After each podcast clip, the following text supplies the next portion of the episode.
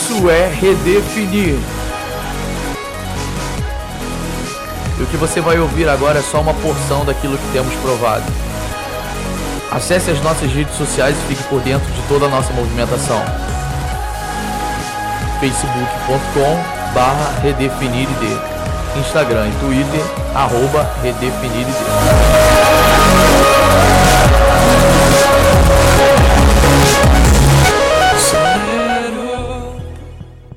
Glória a Deus por tudo que Ele tem feito, pela maneira que Ele tem trabalhado no nosso interior, seja com aqueles que servem com música, seja com aqueles que estão servindo aí cantina, recepção. O Senhor tem feito algo dentro de nós. Senhor, eu vejo o Senhor pegando pessoas, trabalhando dentro delas, para que Ele flua através delas, para contribuir para aquilo que nós estamos desenvolvendo nesse lugar, nessa noite. E apesar de ser um culto organizado pelos jovens, não é um culto jovem. Eu não gosto de culto jovem, eu até boto, porque é de responsabilidade da rede jovem. Mas eu tenho dito que eu não gosto do culto jovem porque eu não gosto de, re, é, de tentar reduzir a mensagem e o poder do evangelho a uma faixa etária. Eu acredito que se eu reduzir o que nós fazemos aqui como culto jovem, eu estou dizendo que aquilo que a galera da música fez hoje é só para um público em específico. E eu não consigo ver um evangelho restrito à faixa etária, a gênero, a classe social. O que eu consigo ver é um evangelho da graça que é eterno e completo. Você consegue entender isso? O evangelho da graça que é inteiro e completo. É o evangelho todo para o homem todo, para todas as coisas. Então, por que, que nós, é, eu tento não usar o, culto, o nome culto jovem, para a gente não restringir o público? O que, que a gente quer fazer? A gente quer desenvolver homens e mulheres para que eles cumpram a obra do ministério. Estarmos aqui hoje é só um pretexto para nos reunirmos e desenvolver o homem interior. Por isso que o nome que a gente dá, e eu gosto muito de dar nome às coisas, porque no momento que você dá nome para alguma coisa, você dá uma identidade. Com a identidade, dá uma expressão e finalidade. Então, por que, que o nome é Go Church? É porque é um incentivo para que a igreja vá e cumpre sua, cumpra a sua missão. A famosa obra do ministério que eu tanto falo com vocês. Eu acho que só esse ano, enquanto eu tive aqui, pelo menos entre acho que três ou quatro treinamentos, eu falei sobre os cinco ministérios, sobre a obra do ministério que os santos vão cumprir. Por quê? Porque isso dá propósito, isso dá motivo, isso dá razão pelo qual eu, você existimos. Por quê? Se nós pensarmos que a nossa vida é somente para que nós adoremos ao Senhor duas horas de culto no domingo, um culto extra no sábado, e o restante da nossa vida é por nossa própria conta, irmão, é muito injusto pensar dessa forma. É muito injusto pensar que você perde um terço do seu dia trabalhando, mais três a quatro horas se transportando de um lugar para o outro. Você já parou para pensar nisso? Que um terço da sua vida você passa trabalhando e o outro terço você passa dormindo, e você no restante você tem que conciliar família, igreja, vida social. Você já parou para pensar nisso? Sim? Não? Talvez? Isso parece muito injusto se você pensar dessa forma. É exatamente por isso que nós estamos nos propondo a dizer: vai, igreja, e cumpre o seu propósito na terra.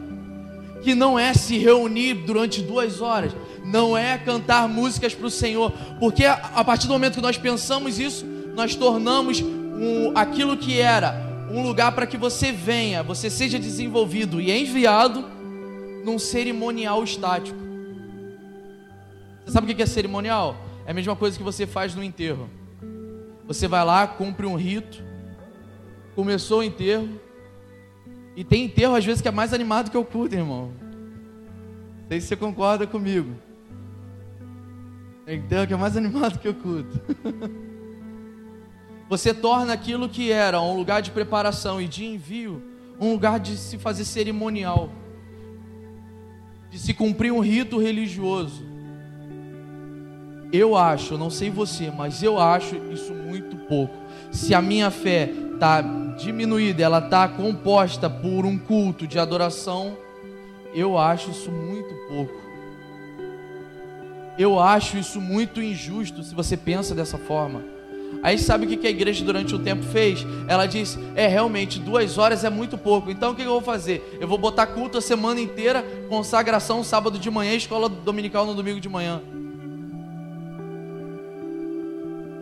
Você mais uma vez foi roubado do cumprimento da obra dos santos, porque o cumprimento da obra dos santos não tem a ver com vir para a igreja. A igreja não é um hospital, não é para você vir fazer um tratamento como quem está em coma. A igreja é muito mais que isso. Esse lugar, essa comunidade de fé, para mim, ela é como se fosse um hangar. Você sabe o que é um hangar? É um lugar onde os aviões vão, eles, eles, eles pousam, desembarca lá todo mundo, né? Aquele procedimento lá que você sabe que demora. Eles vão para um lugar receber combustível fazer a manutenção, ser aprimorado no seu sistema, para que depois ele volte a voar com segurança para um destino perfeito.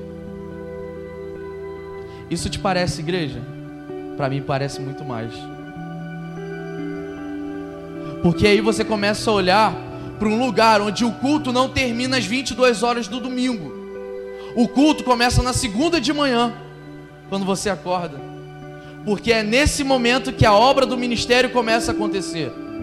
É nesse momento de acordar e sair da sua casa que você começa a cumprir a obra do ministério que foi encarregado para os santos. Que não é vir para a igreja, não é participar das reuniões. Isso é uma forma de trabalhar você, de preencher você, porque no momento em que você vem para cá, você dá tudo que você tem. Nós aumentamos o nível de entrega para que você seja reabastecido você seja feita a manutenção no seu interior e você seja impulsionado para que você tenha uma viagem segura para um destino perfeito. O destino perfeito é o cumprimento da palavra que o Senhor liberou na minha e na sua vida. Amém? Faz sentido isso? Então, nesse tempo, a gente tem entendido que precisamos pegar a igreja dizer para ela: vai, igreja, cumpre o seu propósito. Não fica achando que é, a sua vida se reduz a isso, mas vai, cumpre o seu propósito, cumpre a sua missão. Não se apega só a isso, mas vem para cá, desfruta ao máximo que você puder de um culto. E começa a viver a sua vida na companhia do próprio Cristo, que é quem direciona, que é quem acompanha, e o seu Espírito Santo que nos conduz todos os dias, porque nem o desejo de adorar vem de nós mesmos, senão do Espírito Santo que habita dentro de nós. Então, se você conseguir me dizer quais são os seus hábitos, eu vou dizer para você o que está habitando dentro de você. Se numa pergunta pessoal eu te perguntar quais são os seus hábitos, a partir daí eu digo quem está habitando dentro de você. E isso é muito sério. Quais são os seus hábitos? É isso que habita dentro de você hoje. O que você tem corrido atrás? É isso que habita dentro de você hoje. Qual a maneira que você tem vivido? Você pode estar fazendo ídolo para si mesmo. E isso denuncia quais são os seus hábitos. Quem habita em você é determinado pelos seus hábitos, pela forma com que você conduz a sua vida. Faz sentido isso? Eu queria que você abrisse comigo para a gente tentar levar esse, essa conversa para um lugar mais profundo. Em Efésios 3, versículo 8. Abre lá comigo Efésios 3,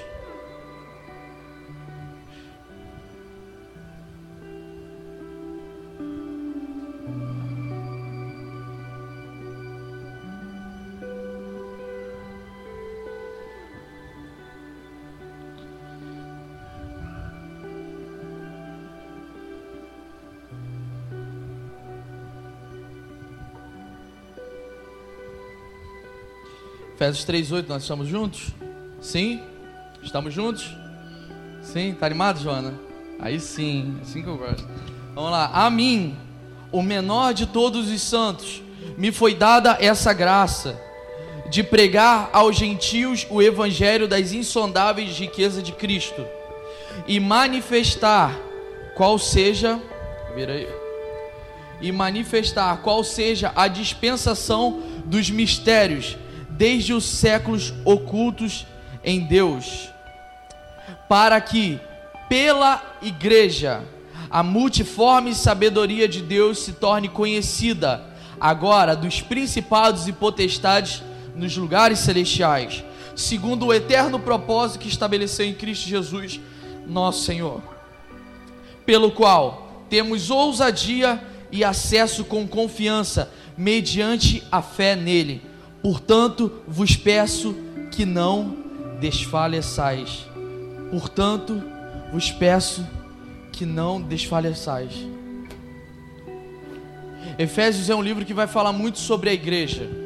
E uma das principais coisas que Efésios vai trazer para nós como entendimento é que o Senhor nada faz senão através da igreja.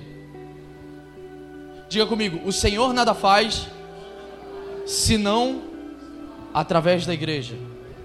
Deus cumpre os seus propósitos na terra através da sua igreja. Quem é a igreja? Eu e você, ok?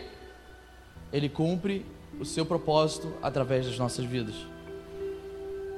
Por isso que você negligenciar aquilo que o Senhor te deu é deixar de cumprir a vontade dele na terra. Porque pode parecer muito pouco para você aquilo que você carrega.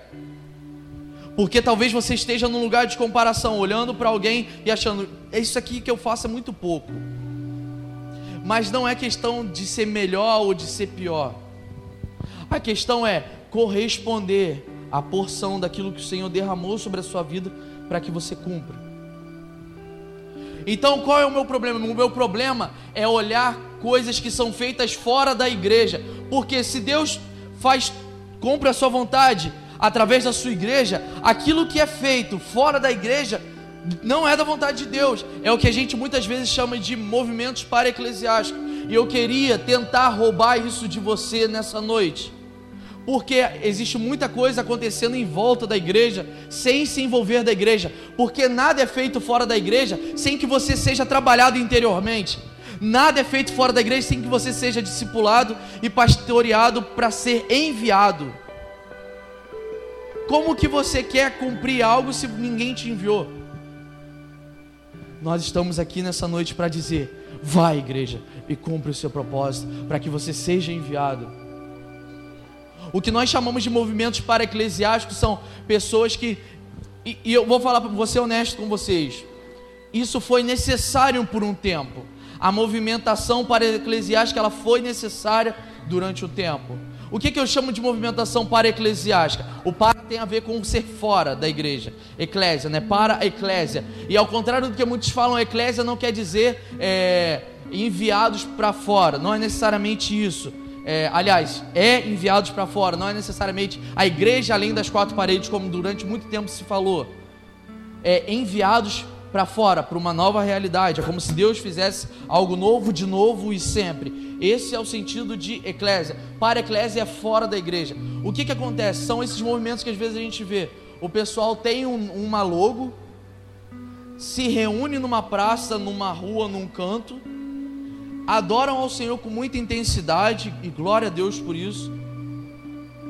Buscam o Senhor, evangelizam mas essas pessoas elas não são cuidadas nem acompanhadas por nenhuma igreja. Ninguém enviou.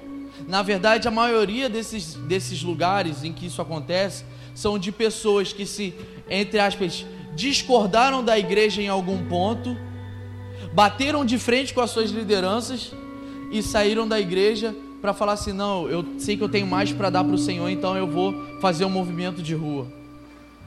Entendem isso? Eu não sei se você, a maioria de vocês conhece isso, mas eu já vi muitos movimentos assim. Eu poderia enumerar uma quantidade grande para vocês de pessoas que se reúnem na praça e falam: é, aí eu saí da igreja porque a igreja era muito religiosa, a igreja não, a igreja não deixava com que eu fluísse. E nada tem de problema nisso a não ser o fato de que se você não tem o fundamento, você vai sempre estar no mesmo lugar. porque você não tem um lugar saudável para que você cresça. Porque isso é princípio de prestação de conta, isso é discipulado, isso é pastoreio. Então eu não tenho nada contra as pessoas fazerem isso, mas elas precisam saber da verdade que elas vão fazer isso, mas com o tempo isso vai desgastando. Por quê? Tem pessoas dentro da igreja, como eu, que não necessariamente estão com o título de pastor, mas são pastores, que cuidam do coração uns dos outros, para que no momento em que você está fraco, essa pessoa venha e te dê ânimo, te diga: não dá mais um passo, caminha mais uma milha, milha prossiga. No momento em que você está numa crise existencial, pessoas com encargo pastoral e irmãos da fé chegam para você e falam: cara, é, deixa eu orar por você, deixa Jesus fazer a manutenção do seu coração. Você tem um lugar onde você pode entregar todas as suas dores, problemas e tristezas, angústias de uma maneira segura, sabendo que aquele que ouve vai poder cuidar de você. Isso é igreja. Por isso que eu falo tanto, nós temos uma geração para pastorear, porque a nossa geração está em crise, a nossa geração não sabe quem ela é, a nossa geração não consegue saber se ela é homem ou se ela é mulher, que é a primeira identidade do ser humano, o seu gênero. Ou você nasce homem ou você nasce mulher. Ou seja, se o seu primeiro gênero de identidade está totalmente minado, o que você vai decidir qual a sua profissão? Com quem que você vai se casar? O que você vai fazer da sua vida? Onde você vai morar? Se o primeiro e mais básico já está comprometido, como você consegue construir todo o restante da sua maturidade sobre uma identidade confusa? Então não é fazer uma apologética de vamos bater de frente com a galera aí, porque a galera está perdida no mundão. Não é isso. Nós temos uma geração para pastorear. É disso que eu estou falando. Porque essas pessoas, elas precisam ouvir algo de você, elas precisam ser acompanhadas sem serem acusadas. Elas precisam ser amadas sem serem julgadas como do demônio. Não sei se você me entende, mas eu já falei isso. O que, não, o que você discorda, o que você acha que está fora da sua fé, você fala é do, de, do demônio. E olha só, talvez seja. Também não estou falando que não é. Só que a maneira com que você comunica o evangelho não é de uma maneira punitivista, ou seja, ou faz isso ou vai para o inferno, não é assim. A graça de Deus nos conduz a um lugar onde o Senhor nos ama 100% o tempo inteiro. E no amor dele não existe medo, no amor dele não existe dúvida. O amor dele nos reposiciona no centro da sua vontade, para que nós sintamos o seu coração e o amemos como Ele tem nos amado. Você concorda comigo? Você consegue? A igreja, ela é a embaixada do reino de Deus. Você sabe o que é uma embaixada? Se existe uma embaixada do Brasil, que é um prédiozinho, mas a gente dá o nome de embaixada, é, na Alemanha, aquele prédiozinho, mesmo estando dentro da Alemanha, não é da Alemanha, é do Brasil. Uma embaixada significa o que? Algum órgão com autoridade para falar em nome de uma nação. Onde, independente do lugar que ela esteja, ela pertence àquela nação. Se a embaixada do Brasil está em 2 metros cúbicos, pequenininho, da Argentina, ela continua sendo do Brasil. E tentar contra a segurança, tentar entrar dentro de uma embaixada sem ser autorizado, isso dá guerra e tudo. Tem um nome lá que eles chamam. É, ah, não vou lembrar não. Não vou nem tentar. Mas é como se você estivesse evadindo uma divisa nacional. É como se alguém estivesse entrando no Brasil ilegalmente. Porque a embaixada do Brasil na Argentina é o Brasil dentro da Argentina. A igreja é a embaixada do reino de Deus. Ela está na terra, mas ela representa o reino de Deus. Ela fala pelo reino de Deus. Ela tem autoridade para falar, para ligar e desligar a realidade na terra como é no céu. Eu preguei sobre isso no domingo, eu saí daqui muito feliz. E, cara, foi bom pra caramba. Mas é o que eu queria que você entendesse é que nós recebemos uma grande comissão. Sabe o que é uma grande comissão? É uma grande missão comum, ou seja, todos nós temos uma missão em Cristo Jesus de reconciliar a criação. Reconciliar a criação com o Criador, reconciliar o homem com Deus, reconciliar os céus com a terra porque se você não sabe, não é que nós vamos para o céu. Céus eternos serão restaurados e serão a mesma coisa. Nós habitaremos juntos, mas a terra será restaurada. E quem vai proporcionar a restauração? Eu e você. É o que a gente chama dentro de dentro de um contexto escatológico que esse processo de restauração vai se intensificar durante os mil anos que Jesus estiver reinando sobre a terra todas as coisas serão restauradas, céus e terra serão só uma coisa. Então, olha que missão que você tem de reconciliar pecadores com um Deus que ama, reconciliar a criação com o Criador. Gênesis 2,15. O contexto aqui você já sabe mais ou menos o que é. Deus fez o homem, colocou ele para cuidar da terra, para governar sobre toda a criação, correto? Amém? Contexto aqui, legal, tudo certo, né? Beleza. Então, em 2,15: Tomou, pois, o Senhor Deus ao homem e colocou no jardim do Éden para cultivar e o guardar. Esse versículo nós usamos ele para falar sobre o mandato cultural de Adão. Adão é humanidade, o mandato cultural da humanidade. O mandato cultural de Adão era cultivar a terra e guardar o jardim. Cultivo nas escrituras, ela vem com a palavra abade no original, que tem a ver com cultuar. Cultivar e cultuar em Gênesis, abade, é a mesma palavra. Vocês estão entendendo isso? Vocês conseguem entender isso? Então deixa eu te falar o processo contrário. Cultura é fruto de cultivo, e cultivo é fruto de culto. Quando você cultua Deus, você cultiva a terra e você gera uma cultura. Esse é o processo.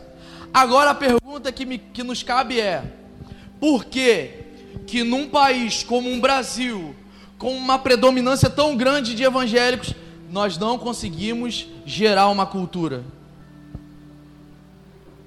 Um, nos falta cultivo. Dois, nos falta culto.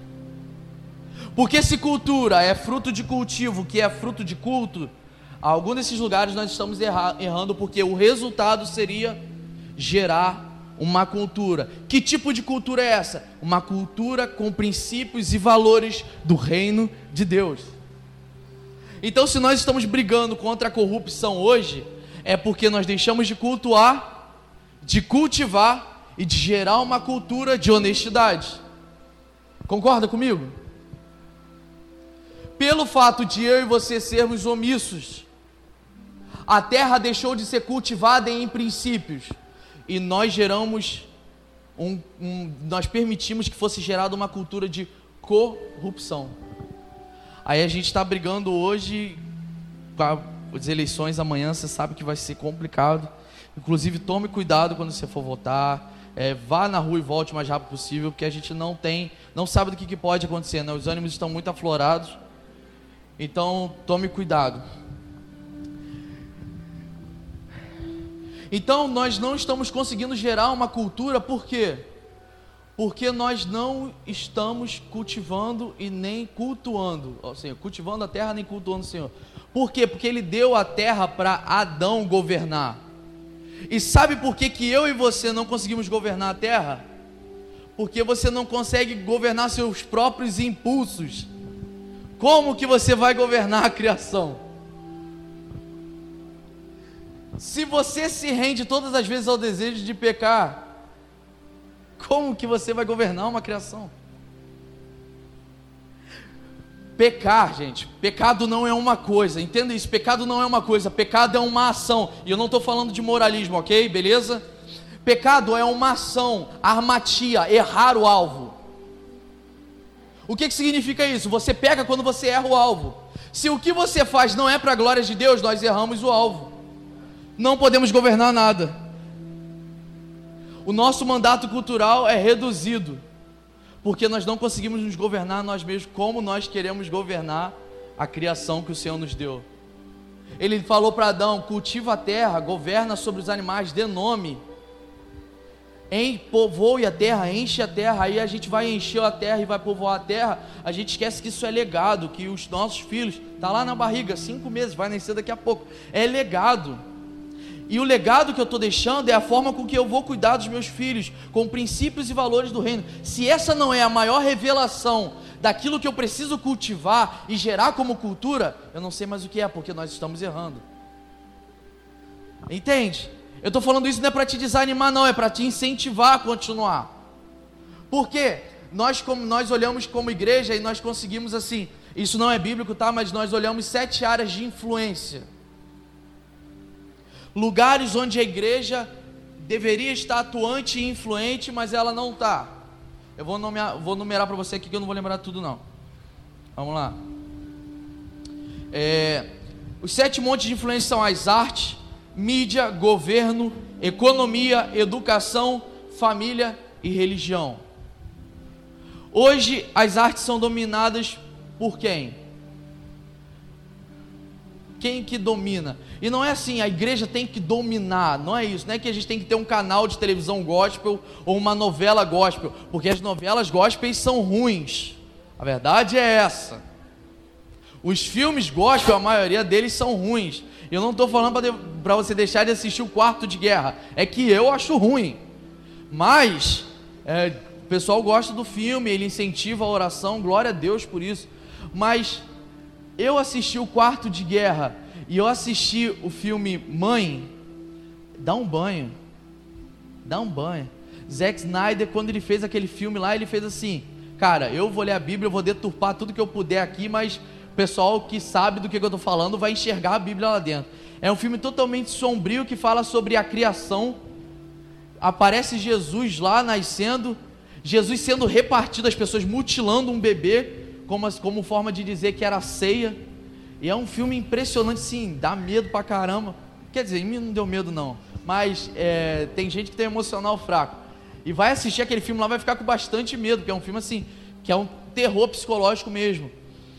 Mas às vezes a gente olha um filme tipo. Ah, não vou citar nome, não, senão fica feio. É antiético isso. É, não vou estragar a sua experiência com filmes. É, mas você contrapõe um filme desse e você vê a fotografia de um filme. Você vê a trilha sonora de um filme.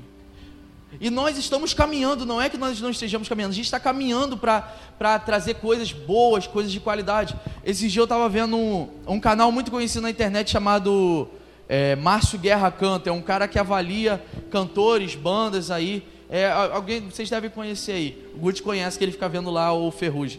É, não vou entregar meu irmão, para. É, ele falou assim, tava falando bem do Ferrugem esses dias mesmo. Sou desviado. Mas o cara tava. Esse Márcio Guerra Canto que avalia a voz de vários cantores e bandas de todo mundo. E qualifica, desqualifica os cantores. Assim, ele é um excelente profissional, eu vejo ele muito bem. Aí esses dias eu vi um vídeo dele falando da Taya Smith. Para quem não sabe, a Taya Smith é a vocalista do Hillsong United. Irmãos, ele não é cristão, ele é um produtor musical você procura lá para você ver que eu não estou mentindo. Procura lá, Taya Smith, eu acho que é o vídeo 2 que ele fez sobre ela. O cara tá chorando no vídeo porque ele tá emocionado com a, com a forma que a menina tá se entregando, com o que ela tá cantando.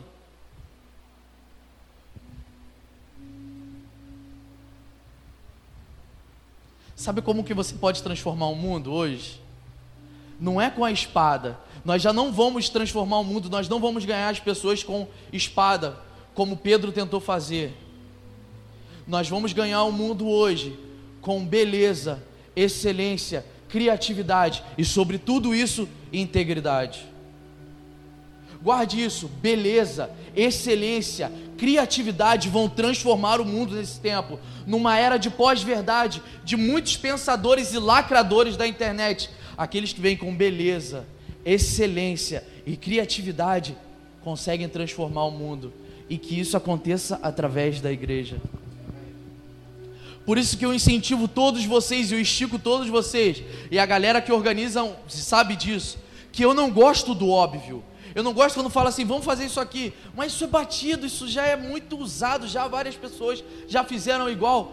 Vamos esticar, vamos tentar ir mais fundo. O Senhor é uma fonte inesgotável de criatividade. Toda a criatividade que existe na terra, a fonte foi o céu. Então, se você pode ir até o Criador, cara, se alguém tem criatividade na terra, esse é o Criador. Olha o seu corpo, como que ele funciona, nada sai fora do lugar.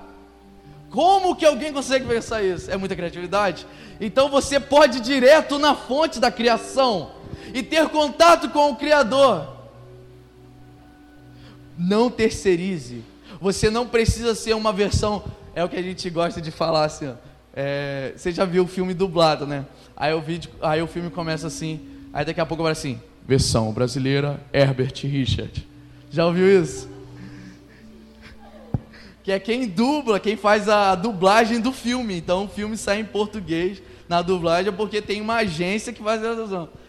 Aí nós somos a versão brasileira. A gente tem a unção Herbert Richard, que a gente pega tudo que está em inglês e importa para o Brasil, porque a gente não está indo direto na fonte. O que a gente quer é copiar modelos prontos. O que a gente quer é aquilo que dá certo. E deixa eu te falar, aquilo que dá certo para eles é diferente do que dá para nós. Porque há dois anos atrás, nas eleições presidenciais, o pessoal da Bethel Church estava lançando CDs falando assim: We will not be shaken. Nós não seremos. Caraca, falei inglês agora. Jéssica, top. Fala aí. Obrigado, amo você.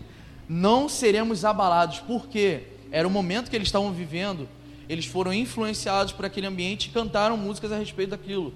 Aí a gente, dois anos depois, está cantando as mesmas músicas. Tudo bem, nada de errado. Mas e quando esse tempo passar? Você não consegue ver nada para nós, a porção que é dada para gente? Entende? Uma das músicas que a gente estava cantando aqui é traduzida, Segunda Chance. Não tenho nada contra, mas é que existe algo para nós também, que não precisa ser terceirizado, que não precisa ser pego de outra nação. Tem algo para nós, tem uma porção para nós.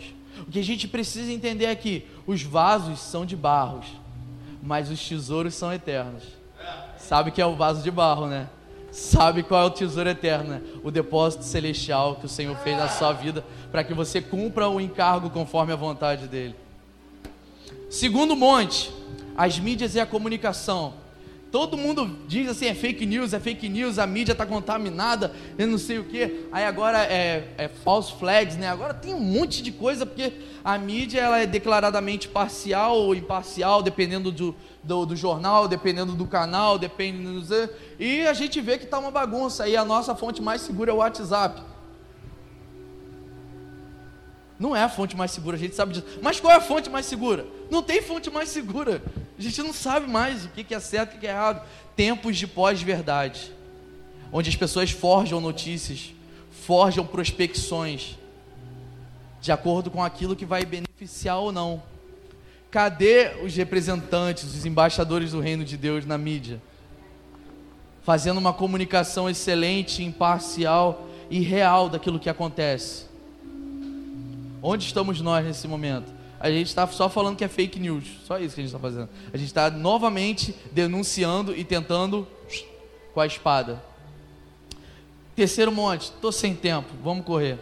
Governo e política é uma ausência muito grande de cristãos e dos cristãos que tem lá, eles estão muito mais tentando defender, é, tentando defender questões morais do que realmente coisas que são importantes para a nação.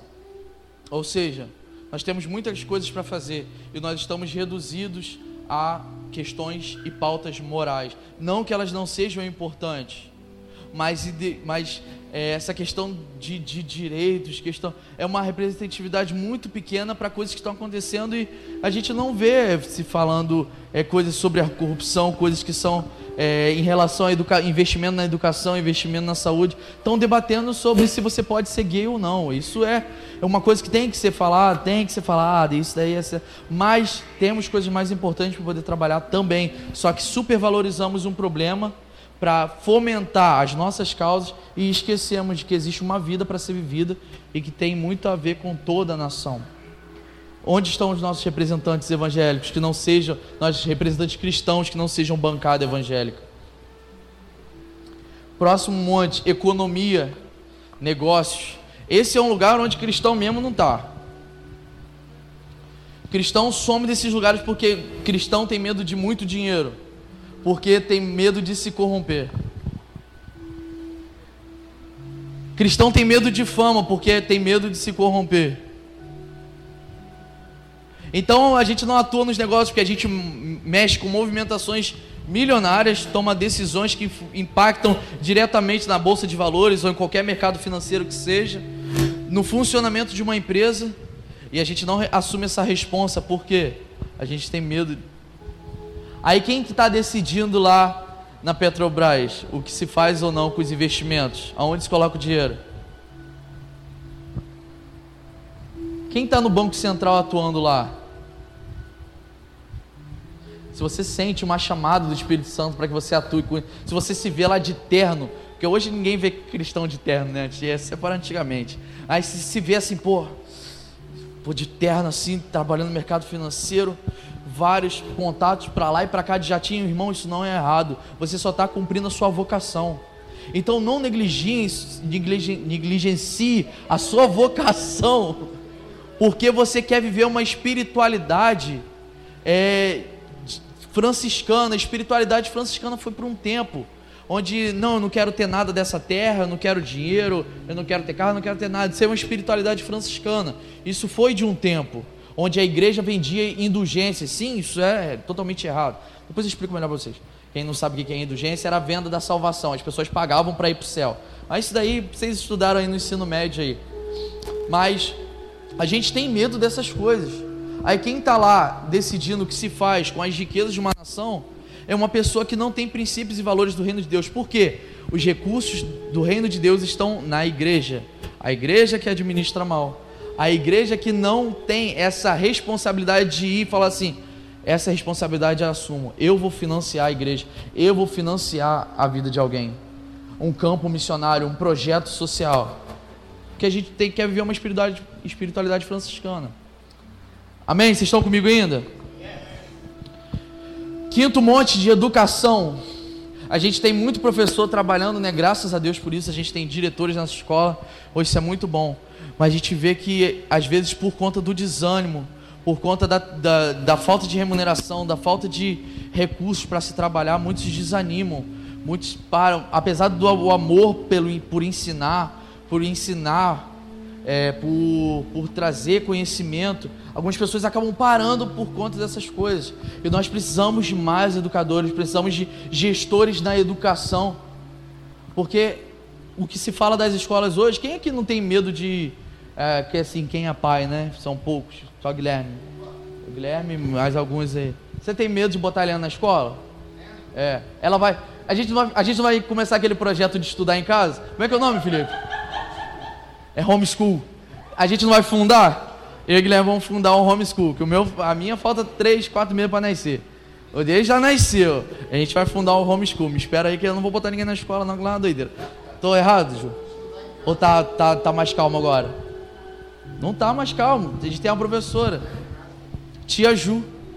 Tem a tia Nayara lá atrás também. Se perguntar, você sabe que o esquema tá difícil. Não tá fácil. E e não só é, dar aula. Inclusive, eu tenho muito desejo de que aqui a gente tenha um projeto que a gente possa ensinar alguma coisa para alguém. Assim, a Bíblia é muito importante. Eu vou continuar ensinando a Bíblia porque esse é meu encargo. Mas, sei lá, dando uma aula de música, eu também gostaria de fazer, mas não tenho tempo. Dando uma aula de inglês, dando um reforço escolar, sei lá, cara, isso é muito legal. Na, na tradição cristã, católica, se fundava uma igreja e uma escola do lado. Vamos lá, galera, vamos lá, a gente precisa avançar nisso. Vocês estão comigo ainda? Ah, eu amo. Pô, família é outro negócio também que está complicado pra caramba. Outro dia eu falo de, de modelo de, de estruturas originais, eu não vou conseguir fazer isso agora, porque tem a ver com o mandato cultural. Mas a gente precisa se organizar em relação à família também. A gente precisa entender o lugar do homem e o lugar da mulher. Nós precisamos falar de relacionamento afetivo, de casamento, de formar família. A gente, à medida que a gente pode, a gente tem tentado falar isso para a galera. A gente pega os homens, leva para um quartinho. Tran... Irmãos, eu tranco o quartinho. Vocês não estão entendendo. Fica aquele cheiro de macho dentro do quarto. Mas eu desço, saceta assim. Sai, o pessoal sai de lá às 11. E aí, o que, que você achou? Pô, pastor, É isso aí mesmo. Fala nada. A gente chega. Fala nada.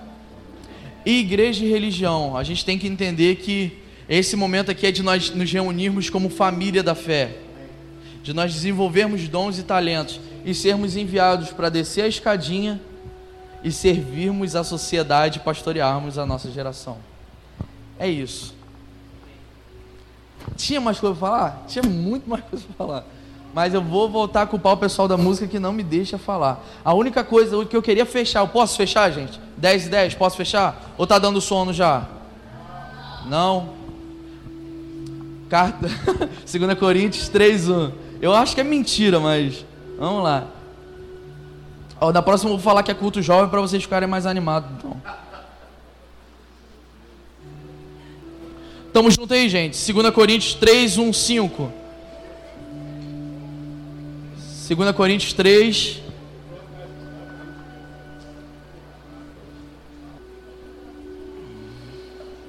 Segunda Coríntios 3, 1. 2 Coríntios 3, 1. Amém? Tamo junto? 2 Coríntios 3, versículo 1.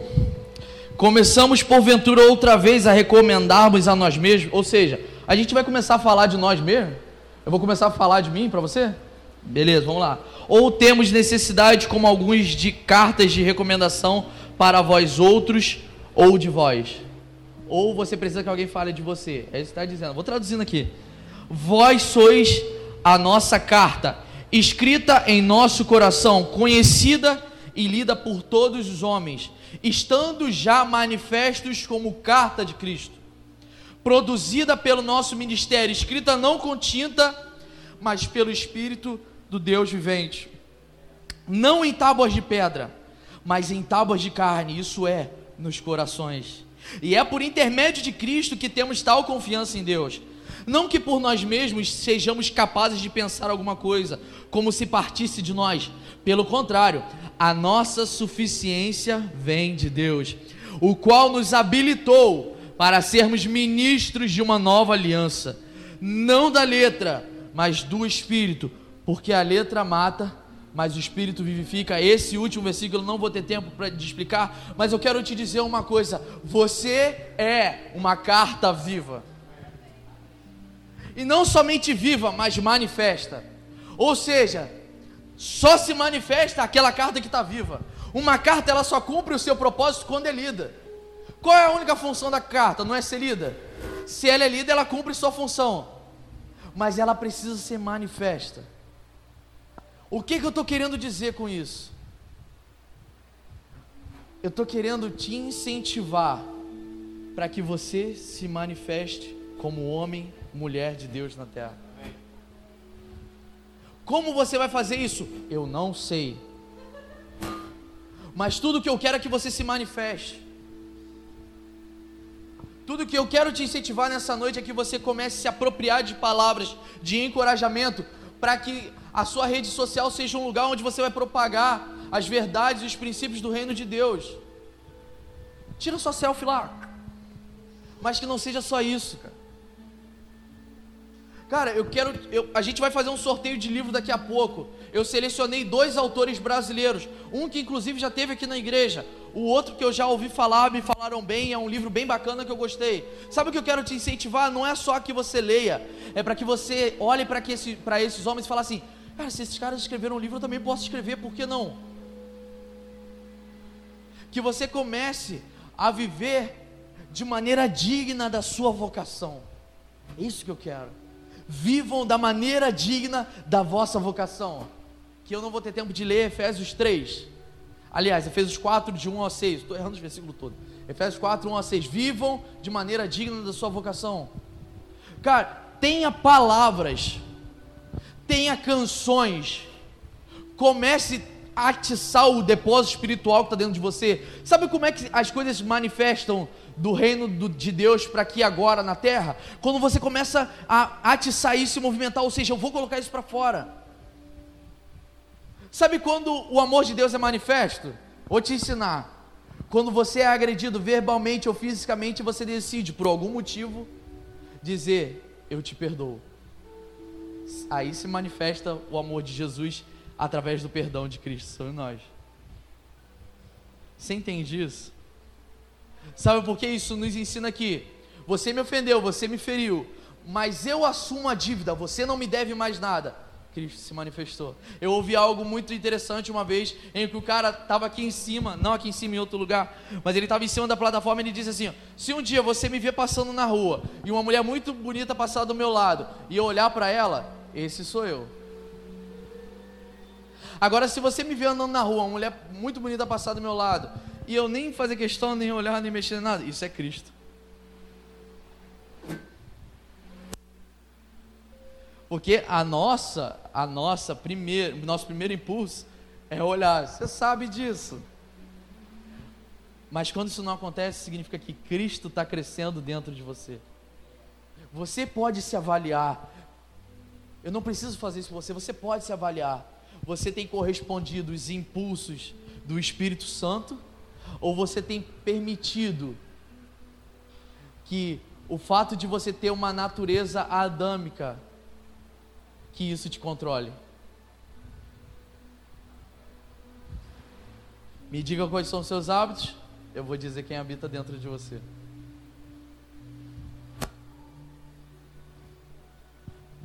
Então, o que eu desejo aqui, como igreja, a gente vá mais longe no que se refere a falar sobre o reino de Deus, a falar sobre a justiça dele, seja através da música, seja através da excelência numa montagem de som,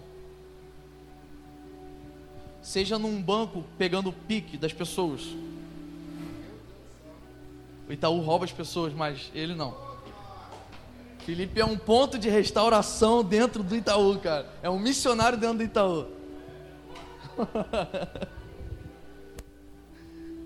Nós temos aqui pessoas que, que trabalham diretamente com áreas de saúde, pessoas que trabalham na área de saneamento, professores, militares Entenda uma coisa: você desce dessa escada, vai para casa, acorda na segunda-feira. É aí que a obra do ministério acontece e você precisa se manifestar exatamente nesse momento. Então use o meio que você quiser, use música, use rede social, use, sei lá, jornal, escreva alguma coisa num papel e manda para alguém, mas se expresse. Uma igreja sem expressão é uma igreja que não manifesta Cristo. Uma igreja sem expressão é uma igreja que está dormindo na luz. Ou, oh, ó, oh, Keith Green, Keith Green falou isso. O mundo dorme nas trevas, porque a igreja não muda, porque ela dorme na luz. Se acostumou e está acomodado na luz, na segurança de quatro paredes e um monte de irmão em volta que ora por você. Sabe, você precisa ir um pouco mais fundo e continuar manifestando o reino de Deus. E eu não estou falando isso de uma forma romântica. Eu não estou falando isso de uma forma romântica, entenda isso. Não é para você ser bonitinho. Não é para ser necessariamente agradável. Mas é você assumir responsabilidades e desafios. Que você não ganha nada, porque a verdade é essa: a gente não ganha nada. Mas se tem uma coisa que eu entendi, eu ouvi de um cara falando isso: servir a Deus o salário não é grande coisa, mas a aposentadoria é coisa de outro mundo.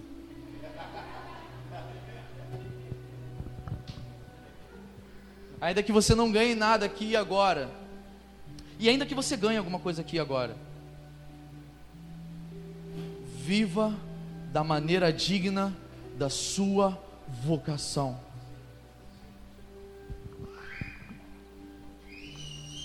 Eu quero orar por você nessa noite para a gente encerrar. Pelas cartas vivas, escritas e manifestas. Feche os seus olhos, fique de pé, vem aqui para frente, faz o que você quiser. A hora já passou mesmo, não consegui terminar. Faz o que você quiser, cara. Mas se você quiser vir aqui para frente para que a gente ore com você, eu não vou necessariamente orar por você, mas eu quero orar com você também. Você quer ficar aí no seu lugar sentado? Você que quer sei lá, dançar, faz o que você quiser. Mas não vai embora antes da gente encerrar. Amém? Amém? Vocês são livres. Vocês são livres dentro desse lugar.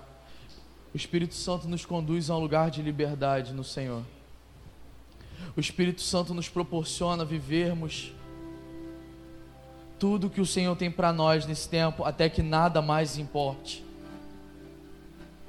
Você é uma carta viva, escrita e manifesta, escrita com letras de sangue.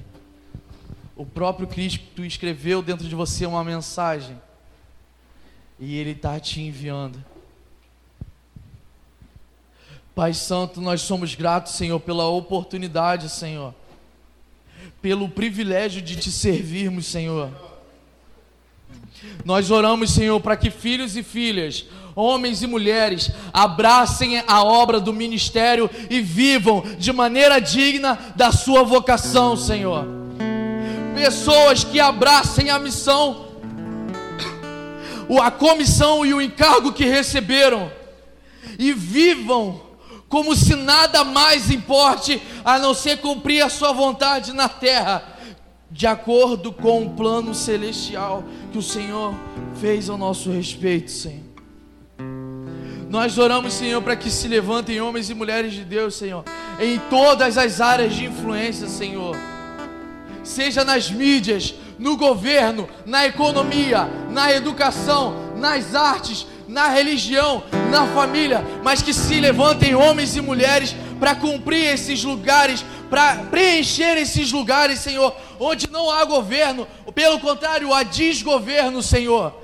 Pai Santo, nós oramos, Senhor, para que nessa noite os seus filhos olhem para você.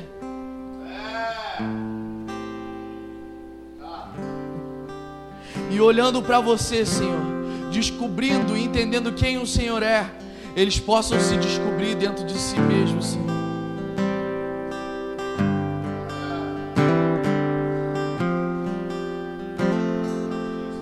Pai, nós te agradecemos porque tem muita ferramenta aqui, Senhor.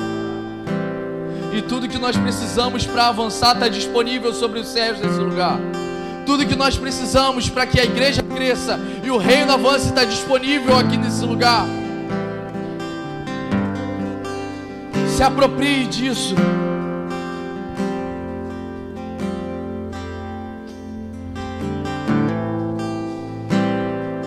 Pai, nós chamamos, Senhor, e nós queremos mais que tudo. Nós desejamos viver com você, Senhor. Nós desejamos viver para você, Senhor. Nós desejamos amar como você ama, Senhor.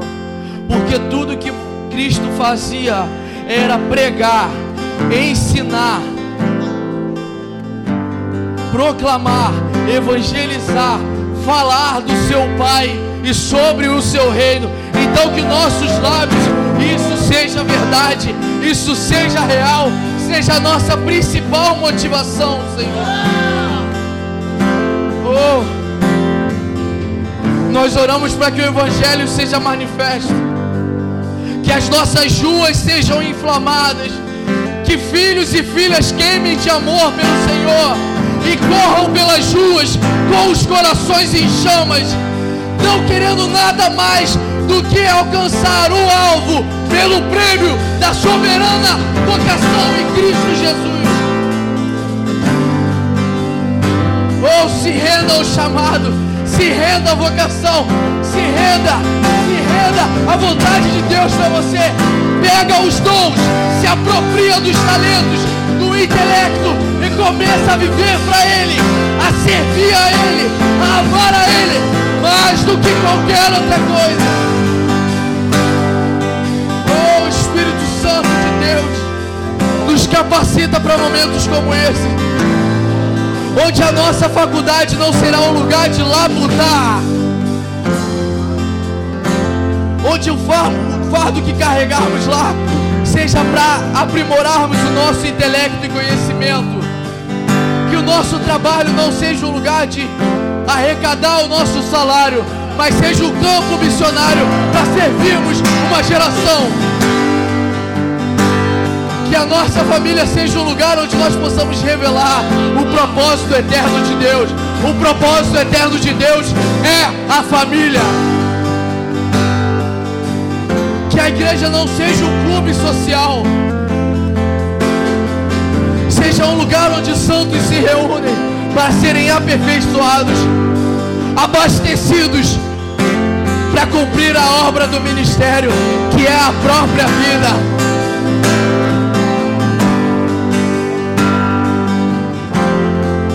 Glória a Deus. Glórias a Deus. Você recebe isso. Amém. A vida é o palco, o lugar onde nós desenvolvemos nossa espiritualidade, a nossa vocação. Então não deseje ser nada menos que você, porque o máximo que você pode ser é você mesmo. Então não deseje ser nada menos do que você mesmo. Amém? esse é um papo para uma outra conversa. Amém? Glória a Deus. Glória a Deus. Obrigado por ouvir essa ministração. Para saber mais sobre o ministério, acesse www.mevanlagos.com e nos acompanhe nas redes sociais facebook.com barra Mevan Instagram arroba Mevan Cabo Frio.